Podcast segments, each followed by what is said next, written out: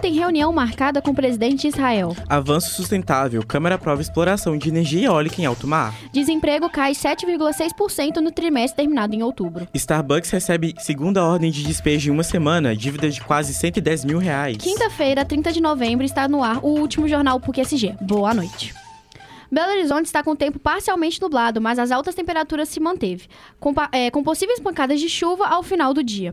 A Bolsa de Valores Ibovespa avança com blue chips em campo positivo. Após abertura com alta generalizada, o Ibovespa ponderou ganhos no fim da, é, no fim da manhã desta quinta-feira e passou a operar mais próximo à estabilidade, ainda que com tendência positiva. Investidores globais analisam dados de atividade e inflação nos Estados Unidos, enquanto agentes locais seguem focados no andamento de pautas econômicas em Brasília o dólar fechou em alta, valo, no valor de R$ 4,92. O presidente Lula tem reunião marcada com o presidente de Israel nas conferências das Nações Unidas sobre mudanças climáticas, COP28. Quem vai nos contar um pouco mais é o repórter João Borges. Boa noite, João. Boa noite, Lavínia. Boa noite aos nossos ouvintes. As reuniões do presidente Luiz Inácio Lula da Silva, do PT, na COP28 em Dubai, começam nesta terça-feira, dia 5, a partir das 10h30 da manhã. A COP28 é o encontro da Convenção de Quadros das Nações Unidas sobre Mudança do Clima, realizado anualmente por representantes de vários países com o objetivo de debater as mudanças no clima. A programação começa com as delegações estrangeiras recebendo as boas-vindas do primeiro-ministro do Reino Unido, Rishi Sunak.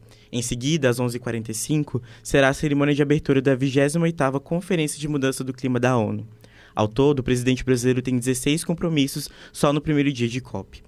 Lula vai se encontrar com o presidente do Estado de Israel, Isaac Herzog, para a primeira reunião bilateral na sexta-feira, dia 1 o cessar-fogo, a liberação de brasileiros que querem deixar Gaza e o fim da guerra devem ser assuntos entre os dois líderes. Lula também vai se reunir com o secretário-geral da ONU, Antônio Guterres, e provavelmente deve discutir sobre o Conselho de Segurança das Nações Unidas. Com, o presidente da, com a presidente perdão, da Comissão Europeia, Ursula von der Leyen, Lula vai estar no terceiro encontro bilateral do dia e deve tratar de, do acordo entre União Europeia e Mercosul. Logo depois, Lula se reúne com o presidente da Espanha, Pedro Sanches. Lula pretende assinar o documento com a União Europeia ainda este ano, quando termina a presidência brasileira do Mercosul. Nos dias 6 e 7 de dezembro, acontecerá a cúpula, que será no Rio de Janeiro. No segundo dia de evento, no, no sábado, dia 2, Lula tem 10 compromissos marcados, dentre deles um almoço com o presidente francês Emmanuel Macron, que pode ser essencial para o fechamento do acordo. No domingo, dia 3, Lula não tem nenhum compromisso em Dubai e embarca para Berlim para passar dois dias. Volto com você, Lavínia. Muito obrigada pelas informações, João. Câmara dos Deputados aprovou nesta quarta-feira, dia 29 de dezembro, o projeto de lei que regulamenta a exploração de energia elétrica em alto mar, como, é, como por geração eólica. Quem nos contará um pouco mais vai ser a nossa repórter Roniara Silva. Muito boa noite, Roniara. Boa noite, Lavínia. Boa noite a todos. Bom, nessa última quarta-feira, 29 de dezembro, a Câmara dos Deputados deu o aval ao projeto de lei que estabelece as regras para oferta e concessão de áreas destinadas à exploração de energia elétrica em alto mar, mais especificamente por meio da geração eólica. A definição das áreas de exploração ficará a cargo do Poder Executivo, que deverá identificar locais adequados para a instalação de equipamentos geradores, buscando assim evitar conflitos entre as esferas ambiental e energética. Devido à alteração nesse texto, o processo retornará para a análise do Senado. O parecer aprovado, elaborado pelo deputado Zé Vitor, introduziu modificações na exigência de contratação de energia de termoelétricas a gás natural, vinculada à privatização da Eletrobras, e também estabeleceu a aquisição de energia de reserva proveniente do carvão mineral. Durante as discussões, a base governista indicou que as alterações propostas pelo relator não contam com a garantia de aprovação pelo presidente Luiz Inácio Lula da Silva.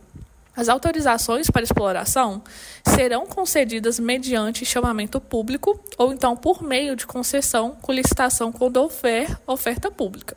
A área marítima contemplada, ela engloba o mar territorial, 29 quilômetros da costa, a plataforma continental, em média de 70 a 80 quilômetros, e a zona econômica exclusiva, que se estende até 370 quilômetros da costa.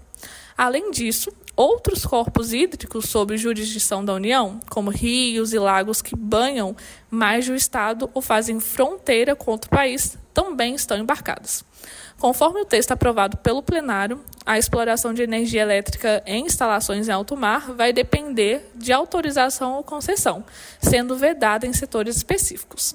Volto com o estúdio com vocês. Muito obrigada, Roniara. E falando um pouco mais sobre a Bolsa de Valores, o petróleo passa a cair no começo da tarde em meio a relatos na imprensa internacional de que a Organização dos Países Exportadores de Petróleo e aliados, a OPEP+, vai aumentar o volume de cortes de oferta em um milhão de barris por dia.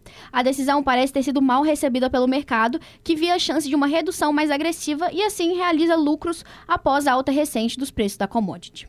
Acredite ou não, o desemprego caiu em 7,6% no trimestre terminado em outubro. Quem vai trazer mais atualizações é a Verônica Neto. Muito boa noite, Verônica.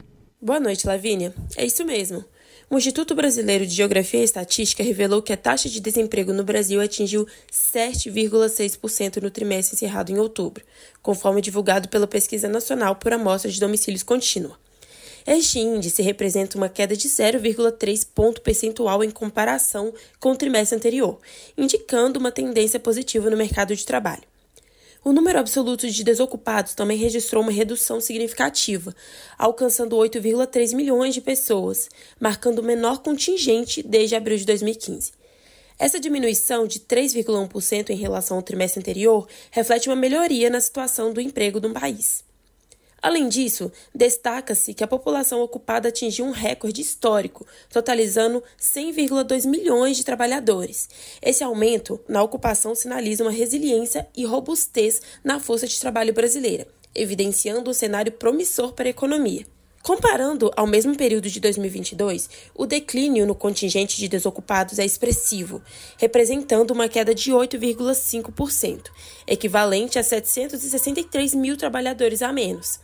Esses números surgem em uma trajetória positiva na recuperação econômica, indicando uma redução consistente nas taxas de desemprego no país. A expectativa é de que esse cenário proporcione um impulso adicional para os crescimentos econômicos nos próximos trimestres. É com você, Lavínia. Muito obrigada, Verônica. Starbucks enfrentou o despejo em Belo Horizonte por falta de pagamento de aluguéis em meio de recuperação judicial. Quem dará mais detalhes é a repórter Júlia Sobral. Boa noite, Júlia. Boa noite, Lavínia. Boa noite para quem está ouvindo. Na última semana, o Starbucks, renomada rede de cafeterias, emitiu sua segunda ordem judicial de despejo nos shoppings de Belo Horizonte, devido à falta de pagamento de aluguéis. A empresa controladora no Brasil, Saudi Rock Capital, que já havia entrado com pedido de recuperação judicial em 31 de outubro deste ano, agora se vê sob pressão judicial para desocupar dois de seus estabelecimentos na capital mineira.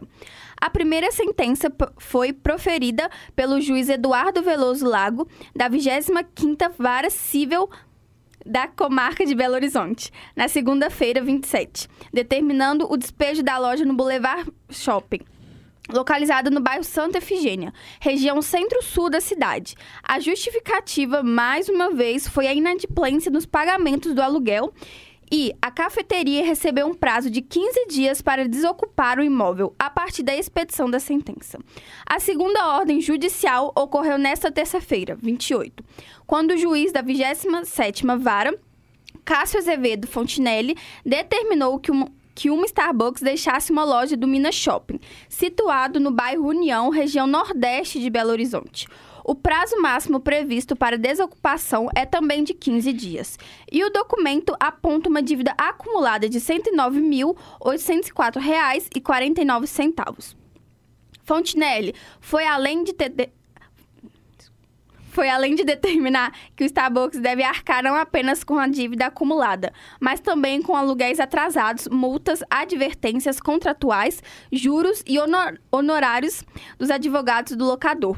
Essa decisão coloca a empresa em uma situação ainda mais delicada financeiramente. A Starbucks, conhecida por sua presença global e popularidade, agora enfrenta não apenas desafios operacionais relacionados à pandemia e à crise econômica, mas também uma situação jurídica complexa e desafiadora em Belo Horizonte. O estágio dessa saga judicial terá implicações significativas não apenas para a empresa, mas também para o setor de food service e o varejo, em meio a um ambiente econômico ainda incerto. Volto com você, Lavínia. Muito obrigada, Júlia. E chegamos ao fim do jornal PUC SG. Apresentação: Lavínia Fernandes. Produção: João Vitor Borges, Júlia Sobral, Lavínia Fernandes, Roniara Silva e Verônica Lorena. Trabalhos técnicos: Alexandre Morato e Júlia Salles. Coordenação, coordenação desculpa, Getúlio Nuremberg. Obrigado pela sua audiência e boa noite.